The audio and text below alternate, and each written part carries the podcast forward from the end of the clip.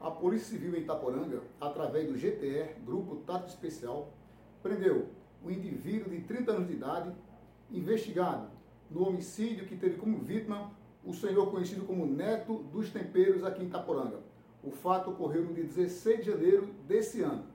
Trata-se de um inquérito de certa complexidade e que corre, que tramita em segredo de justiça. Há detalhes, há nuances no inquérito policial que não podem ser divulgados no presente momento. O indivíduo foi preso na cidade de Garaci, onde reside, e será encaminhado à cadeia pública de Itaporanga.